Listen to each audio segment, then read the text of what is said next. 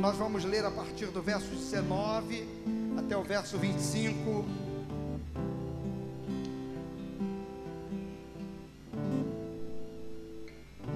Hebreus 10, 19 a 25. Diz assim o texto: Portanto, irmãos, temos plena confiança para entrar no lugar santíssimo, pelo sangue de Jesus, por um novo e vivo caminho que ele nos abriu por meio do véu, isto é, do seu corpo temos, pois, um grande sacerdote sobre a casa de Deus. Assim, aproximemo-nos de Deus com um coração sincero e com plena convicção de fé, tendo os corações aspergidos para nos purificar de uma consciência culpada e os nossos corpos lavados com água pura. Apeguemo-nos com firmeza a esperança que professamos, pois aquele que prometeu é fiel. E consideremos-nos uns aos outros para nos incentivarmos ao amor e às boas obras.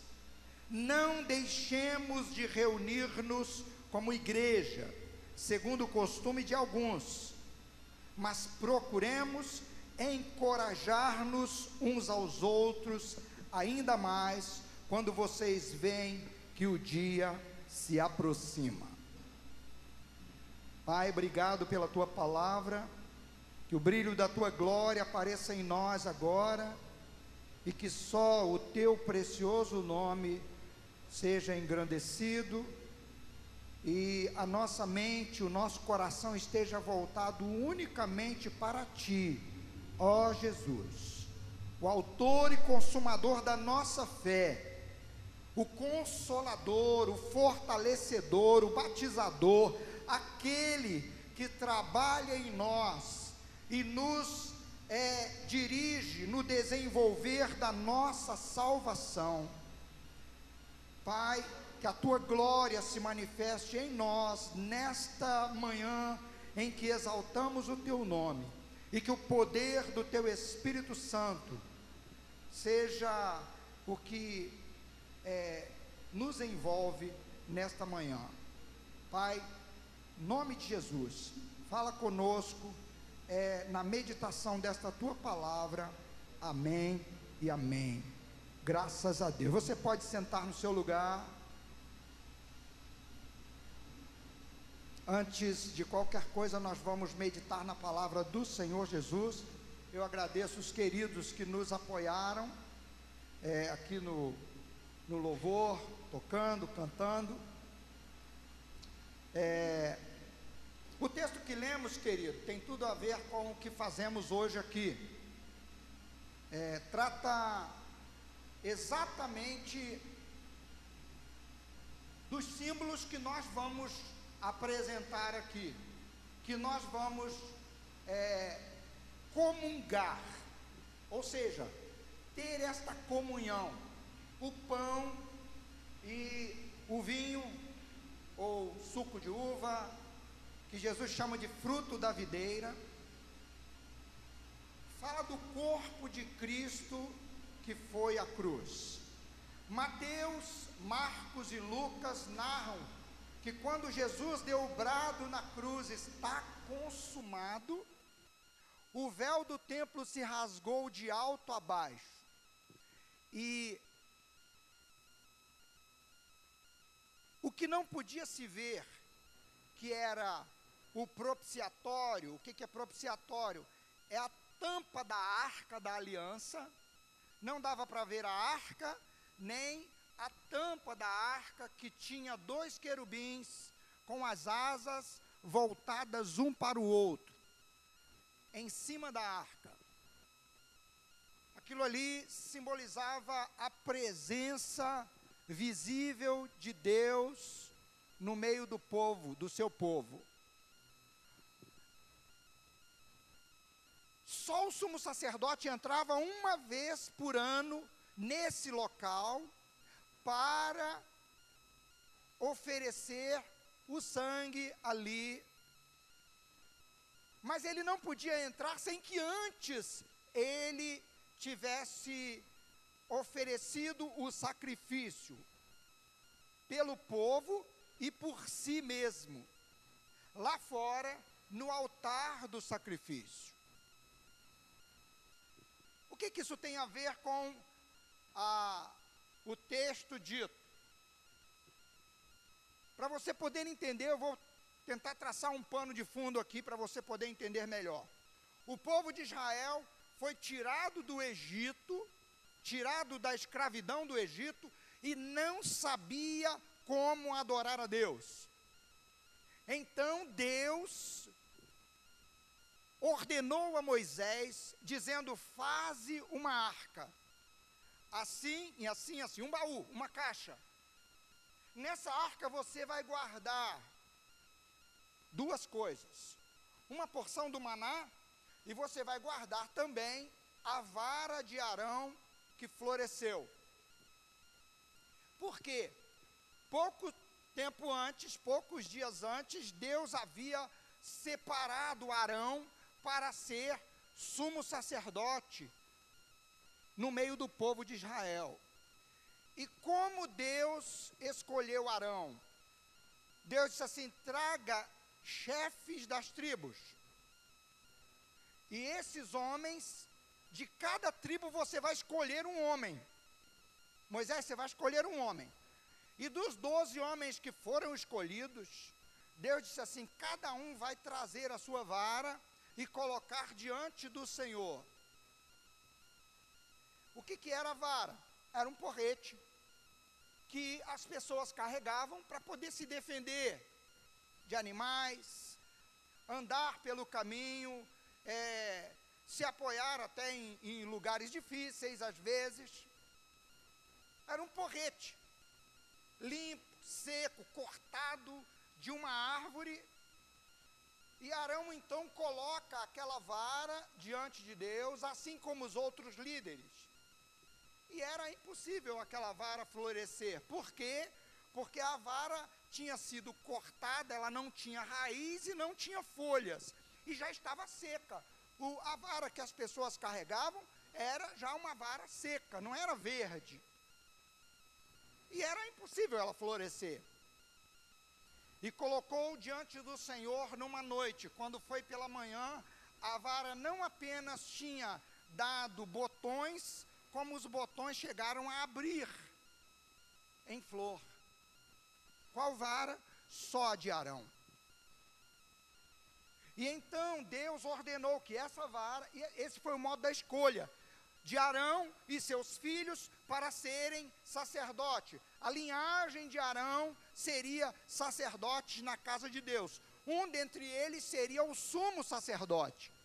Arão, no caso, era o sumo sacerdote. Os seus filhos foram colocados como sacerdote.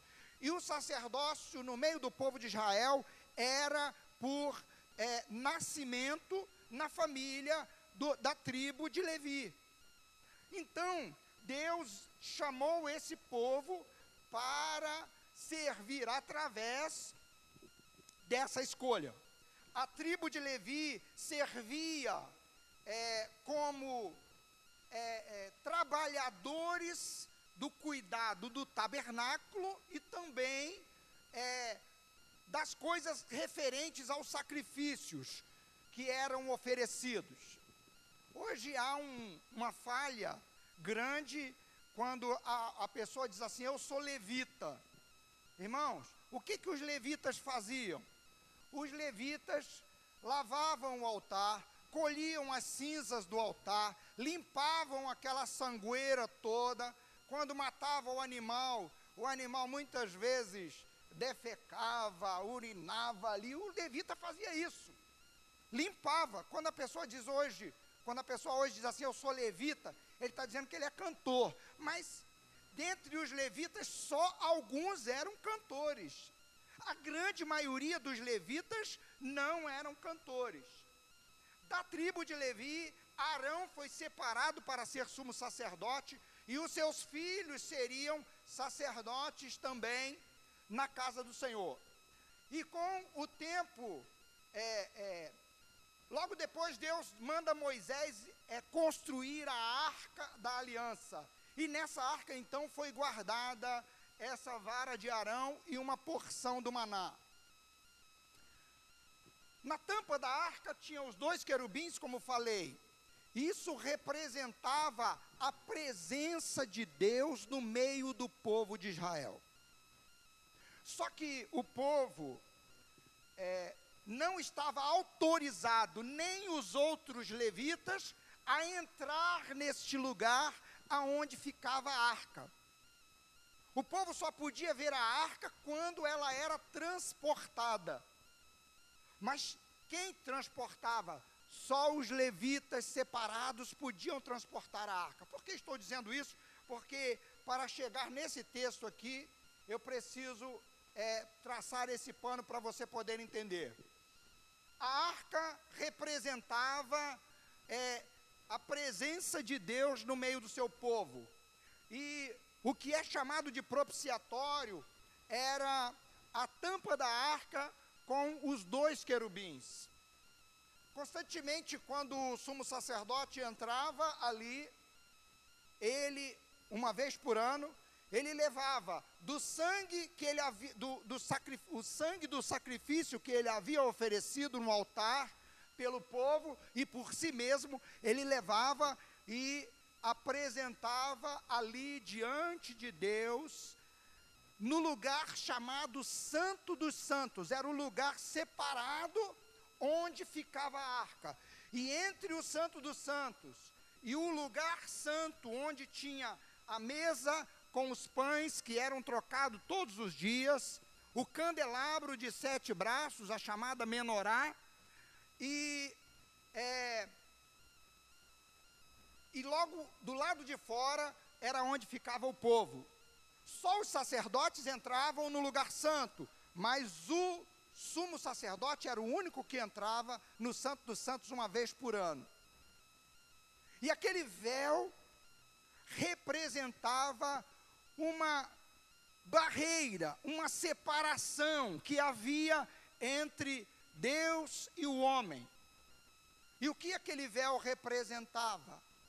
A incapacidade do homem de se aproximar de Deus pelos seus próprios méritos ou mesmo pelo sacrifício de um animal. Era exigido. E o que que exigia?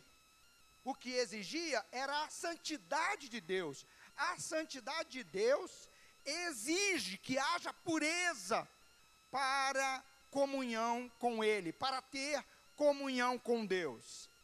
E então por isso não entrava. Constantemente Alguns sumos sacerdotes aconteceram algumas vezes, constantemente, talvez não, mas várias vezes aconteceu, de um sumo sacerdote entrar e morrer ali, porque entrava irreverentemente, é, desrespeitosamente, sem obedecer os critérios que Deus havia estabelecido. Por isso, todo sacerdote entrava lá com uma corda amarrada na cintura, porque se ele morresse lá, ninguém podia entrar para tirá-lo de lá. Ele teria que ser puxado para fora desse lugar chamado Santo dos Santos, ou lugar santíssimo. A palavra santo é separado. E é por isso que esse lugar era separado dos homens. Deus não pode ter relacionamento com o homem se este homem não for purificado, porque a santidade de Deus não é suportável ao homem natural. Consequentemente, é, o tempo foi passando e o povo de Israel então foi aprendendo a cultuar a Deus, aprendendo pelas disciplinas, pelo ensino constante, pelas tribulações, pelos sofrimentos que passaram, pelos juízos parciais que Deus exerceu sobre o seu povo, pelos profetas que Deus levantou para dizer: vocês estão em pecado, voltem. Profeta Isaías diz que a mão do Senhor não está encolhida, que não possa salvar, mas as iniquidades fazem separação entre o povo e Deus. O tempo foi passando e o povo foi entendendo, aprendendo exatamente esses rituais. E a carta aos Hebreus trata disso. Só que ela olha de uma perspectiva diferente. Ela olha do acontecimento da cruz para trás. Ela olha a partir de Jesus para o, o, o, a história do passado. E começa então a carta aos Hebreus dizendo: nos últimos dias, é, é, antigamente Deus falou aos pais pelos profetas, mas nos últimos dias Deus nos falou pelo Filho, a quem tornou herdeiro de todas as coisas. Queridos, a carta aos Hebreus é uma explanação de que Cristo é a consumação da obra que começou lá no Éden. No sacrifício do primeiro animal, em todos os sacrifícios que foram sendo executados, Jesus é a consumação disso. Nós não precisamos sacrificar animais para que nós nos acheguemos a Deus. Nós não precisamos é, mais de um representante entre nós e Deus. Por quê? porque Jesus, ele foi tanto o sacrifício quanto o sumo sacerdote. Jesus se ofereceu como sacrifício e saiu dali. A palavra de Deus diz que ele é o sumo sacerdote perfeito que entrou nos céus, que entrou no santíssimo lugar. Queridos, a arca o tabernáculo era uma representação visível daquilo que Deus tinha mostrado a Moisés. Deus disse a Moisés: Moisés, vê, tenha muito cuidado para você fazer exatamente como exatamente como modelo que eu te mostrei. Ou seja, Deus mostrou o tabernáculo dos céus, o templo de adoração a Deus, onde os serafins cantam dia e noite, como diz o profeta Isaías no capítulo 6, dizendo: Santo, Santo, Santo é o Senhor dos exércitos. A santidade de Deus é exaltada desde antes do tempo até o, a eternidade será exaltada. Jesus é o sacrifício perfeito de antes da fundação do mundo, e Jesus é o sumo sacerdote perfeito que nos guia, que nos leva à intimidade com Deus. Carta aos Hebreus trata disso. E ele vem tecendo essa argumentação desde o primeiro capítulo. E quando ele chega nesse texto especificamente que lemos, Hebreus capítulo 10, do verso 19, ele usa algumas palavras para nos orientar, e eu quero trazer agora essa palavra para o nosso contexto de hoje. Depois de explanar que Jesus é o sumo sacerdote perfeito, o escritor aos Hebreus, nós não podemos afirmar quem é o escritor, alguns dizem ser Paulo, outros dizem ser Apolo, mas o escritor aos Hebreus, inspirado por Deus, faz algumas afirmações. E essa palavra, a primeira palavra que lemos aí, no verso 19, diz assim: portanto, irmãos, ela faz uma ligação a tudo o que foi escrito antes. O que foi escrito antes? Que Jesus é tanto o sacrifício, como ele é o sumo sacerdote perfeito. Os outros sumos sacerdotes precisavam oferecer sacrifício por si mesmo, porque eles eram pecadores. Mas Jesus não ofereceu por si, ele ofereceu por nós a sua vida. O seu corpo foi a cruz no meu e no seu lugar. Nós ouvimos isso sempre dizer, é, as, nós dizemos sempre isso nas igrejas, mas muitas vezes não temos a, a ideia não compreendemos como é, isso acontece. E o, e, o, e o apóstolo aqui, escritor, ele deixa claro que Jesus se colocou no nosso lugar e quem estava lendo, sendo judeu, é carta aos hebreus, era gente que conhecia muito bem todos os rituais da lei. Ele diz: já que nós sabemos destas coisas, diz assim, portanto, irmãos, temos plena confiança, já que nós sabemos todas essas coisas, nós temos uma confiança total. Eu queria que você prestasse bastante atenção nesse verbo. Nós temos, nós possuímos uma convicção plena de que nós podemos entrar no Santíssimo Lugar. Irmão, você não vai adquirir, você não vai receber o direito, você não vai ser é, visto pelas pessoas como alguém que tem direito. Você tem. E por que você tem esse direito? O autor diz claramente: olhe comigo aí, porque Jesus derramou o seu sangue na cruz e ele rasgou o véu. Na hora em que Jesus morreu, se você for ler é, no Evangelho de Marcos, você vai ver, no Evangelho de Marcos, Mateus e Lucas, você vai ver que os autores dizem assim: Jesus deu um grande brado e expirou. E na mesma hora, o véu do templo se rasgou. Queridos, a Bíblia diz, a palavra de Deus diz, que todo os, todos os acontecimentos que aconteceram com Jesus, desde a sua prisão até a sua morte e ressurreição, tudo estava prometido. Jesus havia dito aos seus discípulos várias vezes: Olha, eu vou morrer, vão fazer isso comigo, mas ao terceiro dia eu vou ressuscitar. Quando é que os discípulos perceberam?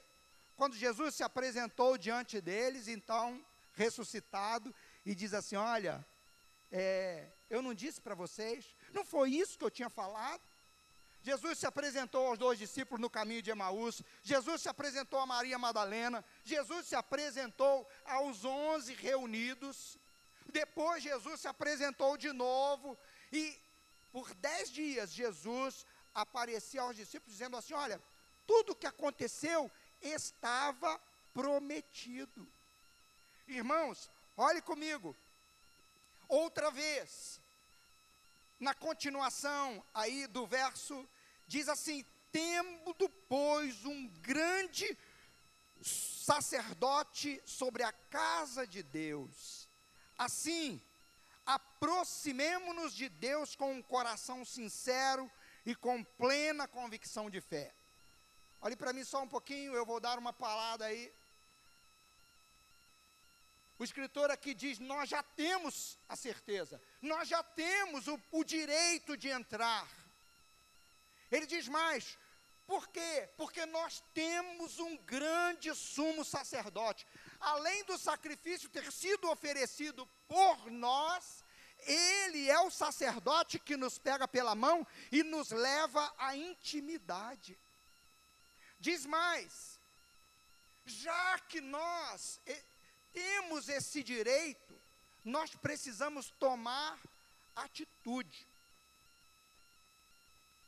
Primeiro verbo que eu chamo a sua atenção é o verbo ter, possuir. Nós possuímos. Nós possuímos o que? A convicção de que nós podemos entrar. Porque nós temos, porque nós possuímos, porque o Jesus Cristo foi tanto o sacrifício quanto o sacerdote que nos guia a essa, a essa caminhada. Agora, qual é a, a ordem que ele deixa logo a seguir? Primeiro, ele deixa uma afirmação para nós que nós já possuímos esse direito. Que Deus havia prometido lá no passado, Deus cumpriu. Alguém, o justo, o perfeito, pagou no nosso lugar. E esse justo e perfeito não ficou na morte. Jesus assumiu a, o nosso lugar, mas ele ressuscitou. Jesus ressuscitou e ele nos guia. Os encontros de Jesus com os discípulos, que são narrados no finalzinho dos evangelhos, e o último deles, narrado em Atos capítulo 1, diz que Jesus, com todos eles reunidos, subiu aos céus. Todos esses encontros foram o quê? Guiando os discípulos de novo à fé. Eles estavam com a fé abalada. Por quê? Porque o mestre havia morrido. Em quem aquele em quem eles tinham colocado toda a sua confiança havia morrido. A frase que é dita quando Jesus morre na cruz é, é verdadeiramente este era o filho de Deus. Era. Para eles, ao olhar para a situação, tudo tinha se acabado. Agora, o escritor aos Hebreus disse assim: não, ele está olhando já é, é, para trás, dizendo assim: olha, gente, a história mostra que é, o, o pai cumpriu todas as promessas. Ele cumpriu as promessas. O, o, o filho veio, o Cordeiro de Deus que tira o pecado do mundo, veio, se entregou por nós. E agora nós temos não o direito, temos não apenas o direito, mas as condições para entrarmos na intimidade com o Pai. Por quê? porque ele foi o sacrifício que pagou por nós lá na cruz, e na hora que ele pagou, coisas foram acontecendo. Irmãos, houve trevas sobre a face da terra, de meio-dia até as três horas da tarde. E na hora em que Jesus clamou lá na cruz, entregou o seu, a sua alma, entregou a vida ao Pai, ele disse: Está consumado. Na mesma hora, o véu lá no templo foi rasgado de alto a baixo. Aquela separação que havia foi rasgada por Deus. Era como se uma faca invisível passasse e abrisse, e agora o acesso está livre. Era essa mensagem que estava sendo passada. E aí, queridos, o autor aqui diz: agora resta a nós. O que, que resta a nós? O que Deus tinha que fazer, Ele fez, Ele cumpriu a promessa. E além disso, Ele, o sacerdote, Jesus Cristo, está pronto a pegar-nos pela mão e levarmos, levar-nos à intimidade. O que que, o que que espera, o que que Deus espera de nós? O verbo agora é exatamente esse o, o, o texto diz claramente, olhe comigo aí, diz assim, é, verso 22 diz: aproximemo-nos de Deus. Irmão, Jesus passou a sua vida pregando: arrependei-vos, o reino de Deus está próximo, creiam no Evangelho. A outros ele chegava e dizia diretamente: Vem, segue-me. Aí o outro disse: Mestre, eu quero te seguir, mas deixa eu primeiro cuidar dos meus pais até que eles morram. E Jesus disse assim: Deixe os mortos que sepultem os seus mortos. Por que, que Jesus falou isso? Porque ele não valoriza a paz? Não. Porque e, aquele homem estava usando uma desculpa para não seguir a Cristo. Ele estava usando o texto bíblico como desculpa para não seguir a Cristo. Irmãos, isso significa que nem eu nem você teremos nenhuma desculpa diante de Deus. Ainda ontem vi um vídeo de uma pretensa pastora, e eu vou dizer pretensa, você vai entender exatamente por que pretensa. Que estava chamando todos os homossexuais e lésbicas para ir para a sua igreja, porque tem um povo lá que ama eles e que eles podem ser homossexuais, podem ser lésbicas, trans e por aí vai, essa nomenclatura toda que tem aí, podem ser isso e servir a Deus. Impossível, irmão. Impossível. Impossível por quê? Porque se por uma mentira um homem morreu diante dos apóstolos, eu carregando toda a sujeira do pecado posso me apresentar diante de Deus, é, alegando uma graça barata, uma graça é, é, sem graça, sem a graça de Deus, porque a graça de Deus é transformadora, muda a pessoa. Irmãos, foi preciso Jesus morrer na cruz no nosso lugar, para nos mudar, para nos tirar da escravidão. O apóstolo Paulo diz claramente aos Filipenses: diz assim, Ele nos libertou do império das trevas e nos transportou para o reino do seu Filho amado. Irmãos, quando Deus abre o caminho, Ele não está dizendo que qualquer um pode entrar, tem que ser guiado pelo sacerdote. Nós temos um sacerdote, e esse sacerdote não guia quem não quer ser purificado. Ele vai guiar você. Ele guia cada um de nós, para que nós nos aproximemos dele sem é, é, sem culpa. É impossível, irmão, uma pessoa continuar no pecado e não se ver como culpado diante de Deus. Eu citei o livro do profeta Isaías, capítulo 6. Qual a primeira coisa que Isaías vê? Depois você pode conferir. Isaías, quando tem uma visão da glória de Deus, ele diz assim: Eu vou morrer. Eu vou morrer. Por quê? Porque eu sou um homem de lábios impuros. Irmãos, ele não estava falando um homem de práticas impuras, ele estava falando, eu sou um homem de lábios impuros, eu falo coisas que é, é, é, desagrada a Deus. Irmãos, ele viu o seu pecado em primeiro lugar, e ele viu que ele ia morrer por causa do seu pecado. É impossível alguém se aproximar de Deus, ter uma intimidade com Deus e continuar numa vida de pecado. Porque Deus, irmãos, ao nos aproximarmos de Deus, ao olharmos para o sacrifício de Jesus Cristo na cruz do Calvário, nós nos vemos, nós precisamos nos ver como alguém, é, é, do jeito que Paulo diz em Romanos: ora, se já morremos com Cristo, viveremos com Ele. A verdade é que nós morremos para o pecado, e quem morre para o pecado, irmão, ele não tem mais prazer naquilo.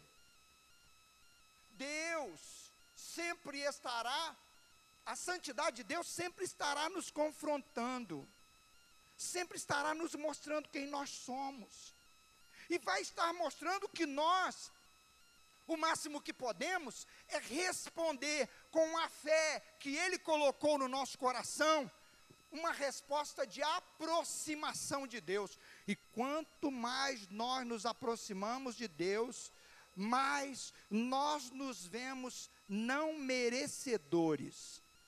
Mais nós nos vemos gente que precisa de que o Senhor Jesus esteja segurando na mão e guiando a santidade, e guiando a comportamentos diferentes. Como Jesus, o sacerdote perfeito, como Jesus, o grande sumo sacerdote que Hebreus nos descreve, como ele vai nos levar a Deus, nos levar à intimidade, a viver a vida eterna. Como ele nos guia a essa intimidade se ele disse: sede santos, como santo é vosso Pai que está nos céus. Como ele vai nos guiar se nós não quisermos jogar fora da nossa vida todos os impedimentos.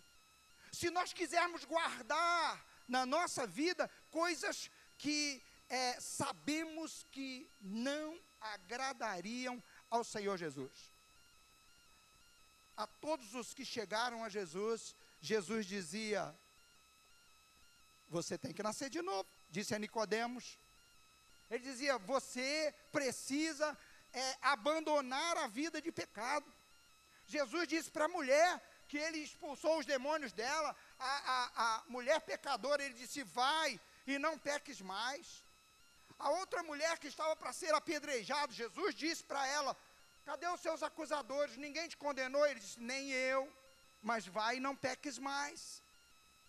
O que, que ele estava dizendo? Irmão, se Jesus exigiu isso das pessoas, você acha que ele vai passar a mão na nossa cabeça ou na cabeça de, das pessoas que querem continuar no pecado? Querem continuar na mentira, querem continuar no engano, querem continuar confiando na sua própria força. O que o, o, o, o escritor aqui coloca é: aproximemos-nos de Deus com um coração sincero. Irmãos, se há, se há culpa, se há acusação, ela é por dois motivos. Ou é por causa de pecados que de fato praticamos e estamos vivendo neles, ou é por falta de conhecimento da palavra de Deus. Por quê? Quando nós nos aproximamos da palavra de Deus, a palavra de Deus nos revela quem nós somos. Mas Deus, um Deus de amor intenso, Ele não aponta o seu erro, Ele não aponta o seu pecado para destruir você, pelo contrário, Ele aponta, Ele mostra que você falhou, que a, a palavra de Deus, através da Sua palavra, através da vontade revelada de Deus, Ele mostra que nós falhamos, mas Ele diz: olha, o preço foi pago lá na cruz. E o preço que foi pago, irmãos, não foi só pelos pecados passados, não foi só para nos livrar-nos da acusação. O preço que foi pago foi pra, pago para que nós também sejamos guiados à santidade. Para que nós sejamos guiados por Ele a uma vida diferente da que era antes. Quando Jesus chama Pedro, irmão, Pedro larga tudo e vai seguir Jesus. Quando Pedro cai, ele falha, ele nega Jesus ali, na hora em que Jesus estava sendo preso, julgado ali, ele nega Jesus. O que que Pedro faz? Pedro volta a pensar que ele que não tinha mais jeito para ele, que ele tinha que tocar a vida como ele tocava antes. Jesus vai lá de novo e chama Pedro. Da mesma coisa que Jesus chamou lá no passado. Ele chama dizendo: Pedro, eu te chamei para você vir, me seguir. Por que, que você voltou? Por que, que você voltou? Venha e siga-me. E como o Senhor Jesus chamou Pedro? Chamou através do mesmo milagre que ele havia feito. Você pode ler o texto no final do Evangelho de João. Jesus chama Pedro dando a ele uma grande pescaria. Ah, irmãos, nós somos pessoas que podemos até ter vindo a Cristo por causa de um problema muito sério, por causa de uma escassez, por causa de um sofrimento, por causa de uma dor, mas nós também, no nosso meio, tem pessoas que veio a Cristo por quê? Porque Deus operou um milagre de multiplicação na sua vida, um milagre de bênção que marca a vida dessa pessoa. Agora, nós não vamos continuar seguindo a Cristo só por interesses materiais. Nós seguimos a Cristo porque nós temos direito à coisa mais preciosa que alguém pode imaginar: a vida de intimidade com o Pai. O Senhor Jesus nos guia a esta vida. E o escritor aos Hebreus continua dizendo: nós precisamos nos aproximar com um coração sincero. A sinceridade não é dissociada da prática, irmão. A sinceridade não é dissociada da prática, porque a prática de vida que levamos faz o nosso coração se ter paz ou não. A prática de vida que levamos leva-nos a desfrutar a paz de uma sinceridade de coração que só Deus pode produzir. E o, o, o, o escritor diz assim: com plena convicção de fé. Que convicção? A convicção que o preço foi pago por nós. A convicção de que aquele que pagou o preço por nós, ele nos purificou, tendo os corações aspergidos para nos purificar de uma consciência culpada e os nossos corpos lavados pela água pura.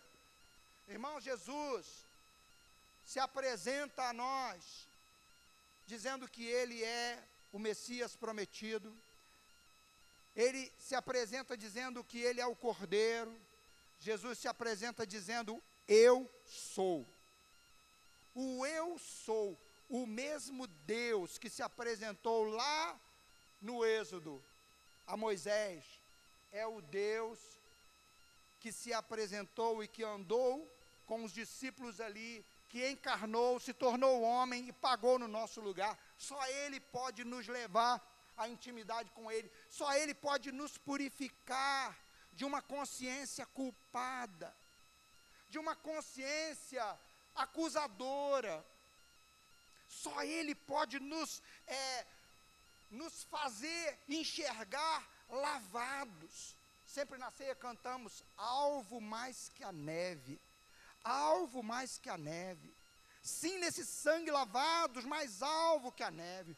O, o escritor aqui diz que o Senhor purifica não só a nossa consciência, não só os nossos corações, mas o nosso corpo também. Por quê? Porque a palavra de Deus, que é a água que nos limpa, mostra aquilo que nos suja. Revela aquilo que nos suja, mostra comportamentos que devemos adotar. A Bíblia diz que nós devemos ser imitadores de Deus como filhos amados, não imitadores do mundo, irmão. Nós não vamos fazer santos determinando é, o modelo de roupa que vai usar, nós não vamos fazer santos dando frases para as pessoas repetir. Hum, as pessoas são santas porque o Senhor Jesus, o Santíssimo Sacerdote, está nos guiando e trabalhando dentro de nós, na nossa alma, mas trabalha também no nosso exterior trabalha no nosso corpo. O nosso corpo também testemunha de Jesus. O nosso corpo, com o que fazemos, também testemunha que Jesus nos mudou. Não é isso que acontece? Você vê alguém que antes era viciado, era bêbado, alcoólatra, falava palavra, palavras que não dá para repetir, o Senhor Jesus entra na vida dessa pessoa. Jesus tira não só as palavras que vêm do íntimo, mas tira também o vício, muda o olhar, muda o sorriso, muda o jeito de falar. Ou seja, nós somos guiados por Jesus, pelo direito que ele conquistou, a uma intimidade com Deus que muda o nosso íntimo e que muda o nosso exterior também. Agora eu quero chamar a sua atenção para a outra frase que o, o, o escritor nos diz no verso 23. Apeguemos-nos com firmeza. Irmãos, uma coisa é saber uma verdade, outra coisa é se agarrar a ela e dirigir o seu comportamento, e dirigir a sua caminhada a partir dessa consciência. Quando ele diz assim: apeguemos-nos com firmeza as nossas mentes estão sendo bombardeadas todo dia contra a verdade. Desde os, entre aspas, inocentes desenhos animados, que são feitos para as crianças, que não tem nada de inocente, até os bancos das universidades, até o doutorado, o pós-doutorado, as mentes estão sendo bombardeadas com coisas para abalar a fé. Se você não se agarrar com muita firmeza, eu tenho direito à vida eterna porque Jesus conquistou por mim. Ele não só conquistou lá por mim, mas ele me limpou e ele está me segurando pela mão nessa caminhada. Eu estou caminhando com ousadia, Não é assim que diz o texto? Nós temos ousadia, irmãos, confiança é, para entrar na intimidade. Por quê? Porque eu sei dessas coisas. E eu, então, como diz o, o, o, escritor aqui, eu me apego com toda firmeza a isso. Eu não vou abrir mão da minha esperança. Por quê? Porque ele diz assim: aquele que prometeu é fiel. Irmãos, o escritor aos Hebreus, se você ler do verso 1 do capítulo 1 até o final, você vai ver, ele vem usando toda a história para provar, para mostrar, não é nem para provar, para mostrar que Deus cumpriu todas as suas promessas e cumprirá a promessa final de nos levar para estar com Ele. Por quê? Porque Deus não conta com a nossa força, Ele sabe que Ele está fortalecendo aquele que crê. Irmãos, fé é igual músculo. Quanto mais você exercita, mais ela cresce. Você já viu esse pessoal tem uns que tomam a chamada bomba, né, comprimido. Mas depois aquilo ali complica a vida dele todinho. Em vez da vida melhorar, a vida dele piora, porque quer caminhos que são, não são caminhos corretos. Mas aquele que vai lá e faz os seus movimentos orientado por uma pessoa que conhece como fazer os exercícios, a musculatura vai crescendo, vai criando resistência, vai ficando forte. Eu e você, irmãos, precisamos ser guiados por Jesus no exercício da nossa fé, porque muito do que tem dito ser fé é emocionalismo. E Deus não tem compromisso com emocionalismo, Deus tem compromisso com fé genuína, apoiada numa base sólida que é a palavra de Deus. E o autor aqui faz questão de dizer: aquele que fez as promessas, que promessas? Todas as descritas na Sua palavra, é fiel e vai cumprir. A Bíblia diz que Jesus é o cordeiro que foi morto antes da fundação do mundo. Deus não fez um plano B, irmãos. O plano de Deus já estava traçado. O plano de Deus, de Jesus pagar no meu e no seu lugar, já estava traçado. Deus sabe de todas as coisas. Ele está no controle de todas as coisas. Ele não perdeu o controle por nada. Às vezes nós olhamos para as circunstâncias e achamos que é, parece que Deus não está se importando. O sentimento de Cristo, eu disse aqui há um tempo, há uns dias atrás, Jesus, e a gente sempre diz isso, né? Jesus foi 100% homem e 100% Deus. Ele não era metade homem e metade Deus, senão ele seria metade do que nós somos. Ele seria metade do que nós somos, não. Ele foi 100% homem. Ele passou por todas as tentações que você passa. E ali na cruz, a última das grandes tentações foi: Deus meu, Deus meu, por que me desamparaste? A sensação de desamparo pleno que eu e você passamos é uma tentação que nos leva a tomar outro caminho. E o desafio de Satanás que é que foi lá no início do ministério de Jesus continua o mesmo no último tempo. Desce da cruz, você não é poderoso? Desce da cruz, toma outro caminho. Irmãos, não tem outro caminho para agradar a Deus senão santidade. E eu e você só conseguimos chegar a, a, a viver uma vida de santidade se nós dependermos de Jesus Cristo. Nós precisamos nos aproximar dele, nós precisamos nos aproximar sabendo que ele pagou, mas sabendo que ele está presente conosco. Não só na hora que está dando tudo certo, mas na hora que a gente está sendo tentado. Eu disse uma vez para um casal de namorados, disse assim, olha, quando você estiver começando a ser, vocês estiverem começando a ser aquele, aquele abraço mais caloroso, que o fogo da natureza humana começa a empurrar você para um caminho que você sabe que não agrada a Deus, pensa que Jesus está ali presente, ajudando vocês a não caírem. Ele está ali presente, dando força a vocês para vocês se controlarem.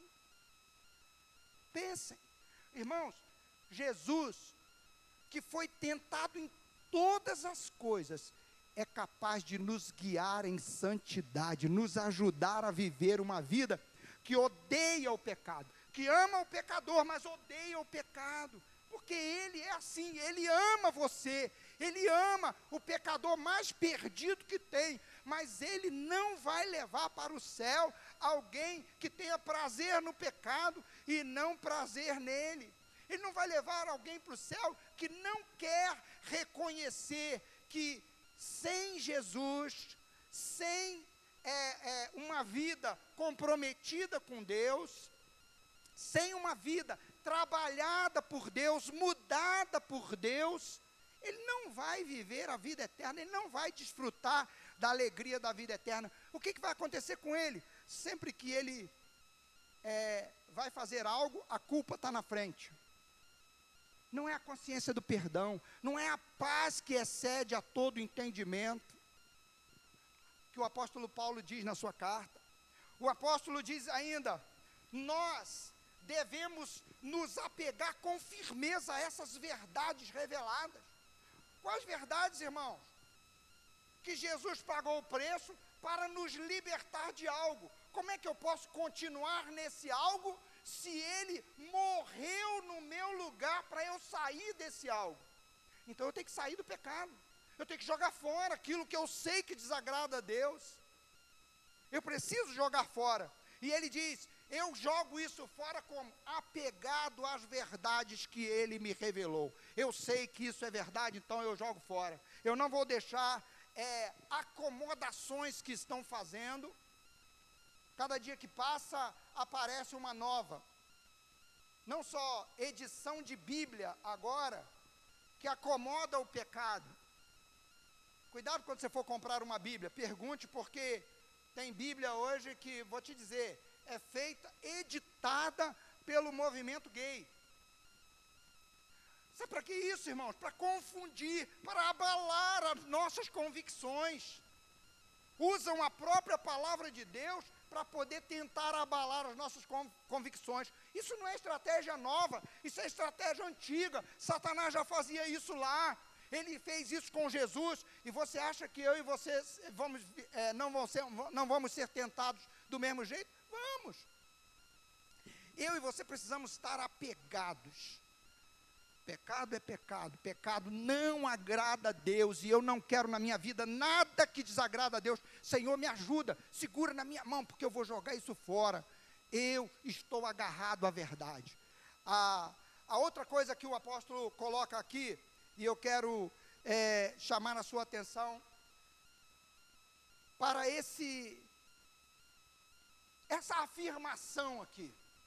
Olhe comigo aí o verso o verso 24 diz assim: consideremos.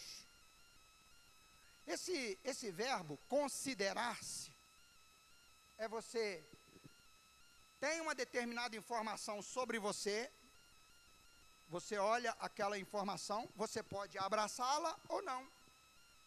Você pode aceitá-la para a sua vida ou não. Se você aceita, então você passa a se olhar a partir dessa informação. Paulo diz, depois dele afirmar assim, ó, no capítulo 6 de Romanos, ele diz assim: Ó oh, irmãos, vocês ignoram que nós, os que fomos batizados em Cristo Jesus, fomos batizados na sua morte? Fomos, pois, sepultados com ele na morte pelo batismo, para que andemos em novidade de vida. Ao sairmos, vivamos uma vida diferente. O que que Paulo está dizendo?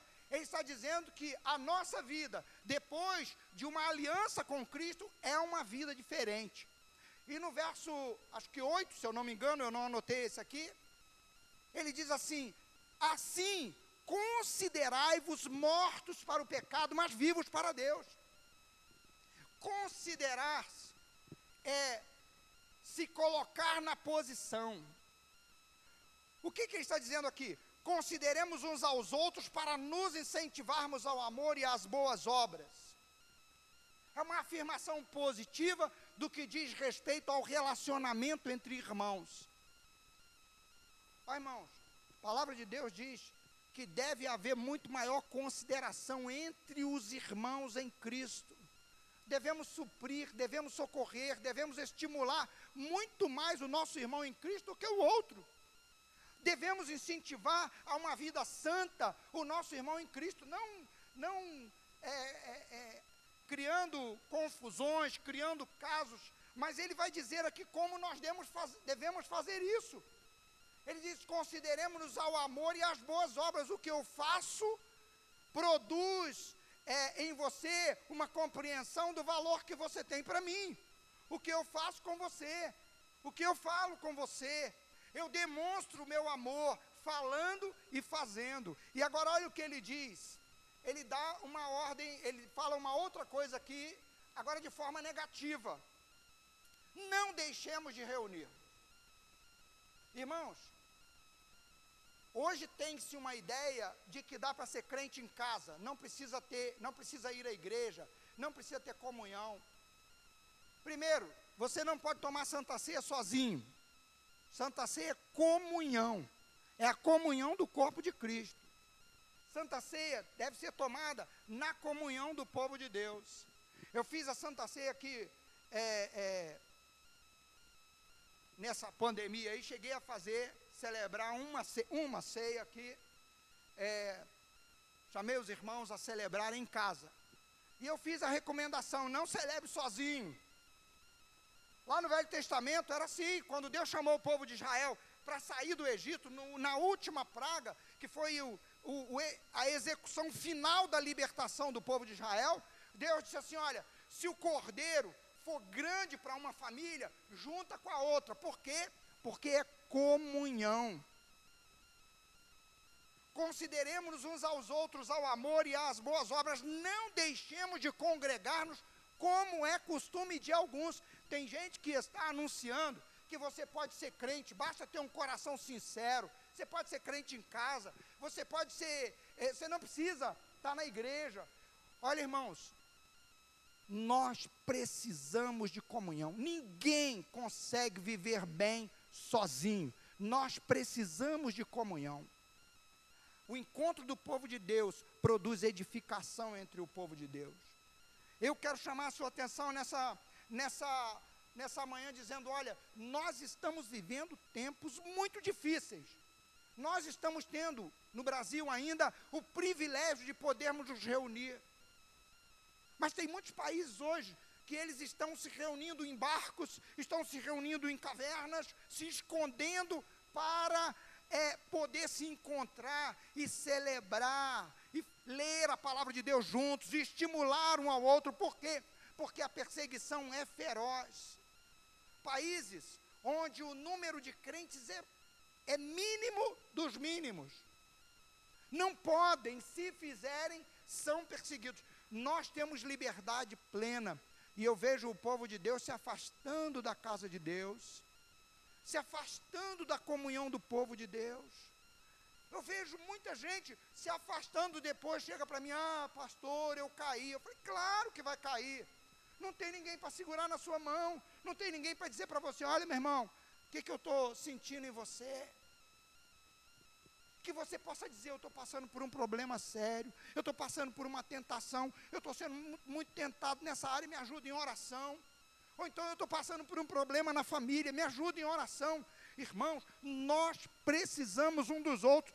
E o apóstolo aqui diz assim: olha, ele coloca os verbos dizendo: nós temos plena convicção, nós temos certeza, nós baseados nessa certeza plena, nós podemos nos aproximar, sabendo que nós temos quem nos guia nessa aproximação.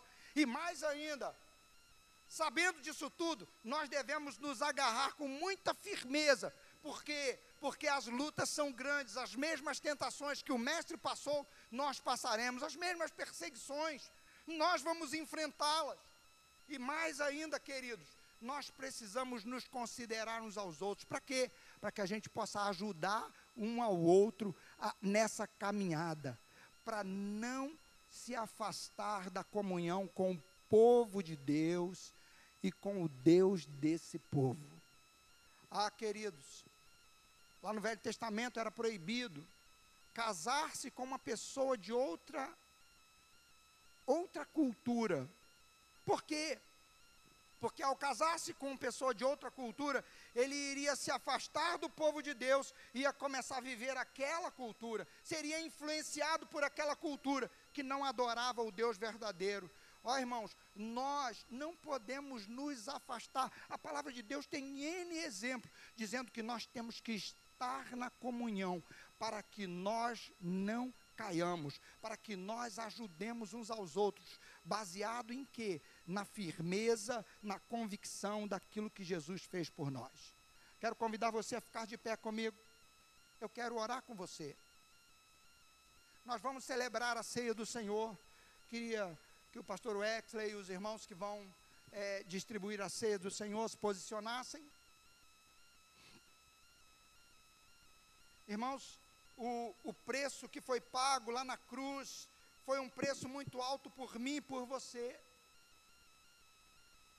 Jesus pagou o preço para lhe dar o direito, para lhe dar as condições de se aproximar, se aproximar de Deus, se aproximar da intimidade, entrar na intimidade com Deus, viver uma vida de intimidade com Deus, não porque você merece, não porque você é bom, mas porque Jesus pagou o preço lá. Porque Jesus está segurando na sua mão. Porque você está de pé, irmão? Porque o Senhor Jesus está te dando condições de caminhar, está te dando condições de viver o dia de hoje. O cuidado que eu e você devemos ter, irmãos, o que estamos fazendo com a liberdade que Deus está nos dando. Eu e você, irmãos, temos liberdade para fazer muitas coisas, mas a palavra de Deus diz: não usem da liberdade para dar ocasião à natureza pervertida humana, para dar ocasião à carne. A liberdade que você tem é para poder agradar a Deus, porque o escravo não tem direito de liberdade. O escravo, ele, ele faz o que aquele que domina ele faz. Por isso eu e você nos oferecemos a Deus como servos. Ele nos segura pela mão. E ele diz assim: "Olha, vamos comigo. Eu te ajudo. Eu sei que você não tem força para vencer o desejo que está dentro de você, mas eu te ajudo. Eu sei que você não tem força para vencer o diabo sozinho, mas eu te ajudo nessa caminhada, nessa batalha. Eu sei que você sozinho vai estragar a sua vida fazendo coisas que dá vontade de fazer, mas se você está apegado a mim com firmeza, a minha palavra com firmeza, você pode ter certeza, eu vou fazer de você alguém que vence. Feche seus olhos um momento. Irmão vencedor, não é aquele que experimenta grandes milagres de Deus. Capítulo 5 do Evangelho de João tem um, tem um milagre. O homem foi curado no meio de uma multidão, só ele foi curado. Em vez dele se posicionar ao lado de Jesus, como grato, como amigo de Jesus, ele entrega Jesus para os inimigos. Ô oh, irmão, que haja gratidão em você.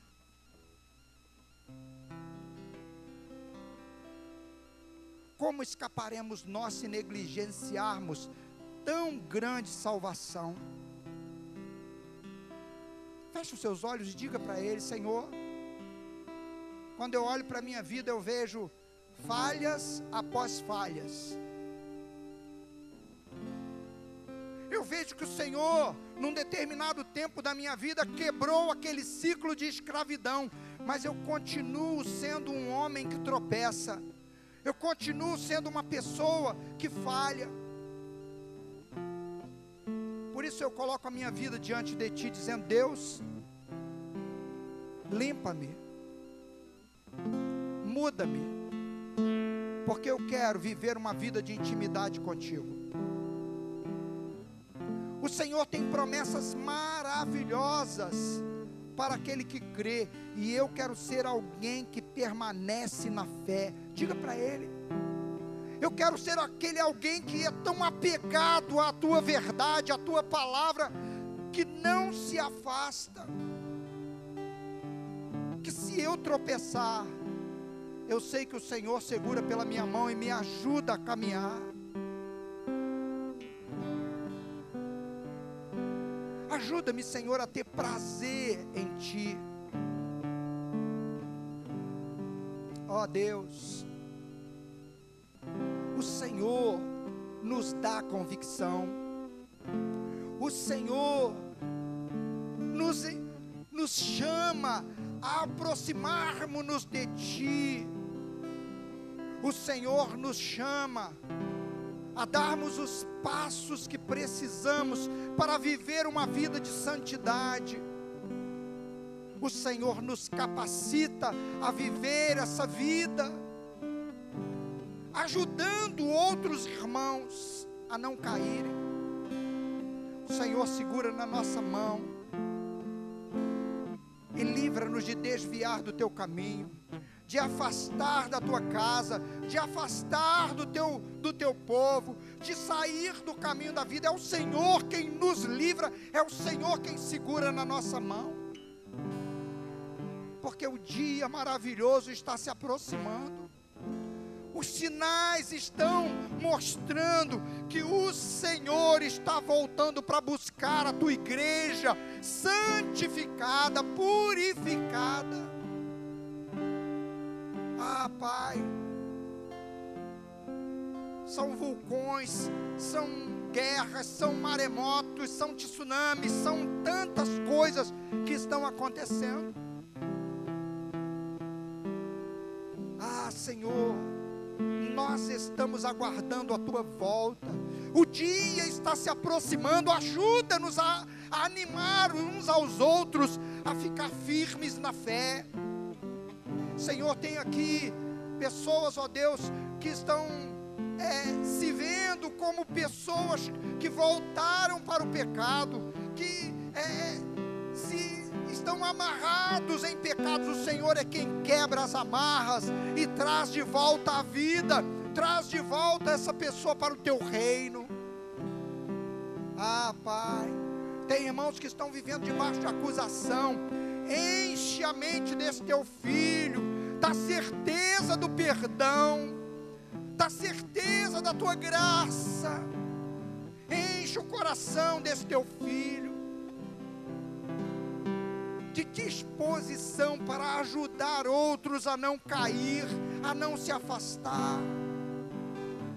Ajuda-nos, ó Deus, a considerarmos uns aos outros.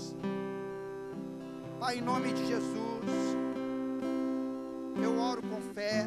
Nós vamos celebrar a vitória da cruz. Recebe a nossa adoração, recebe o nosso louvor.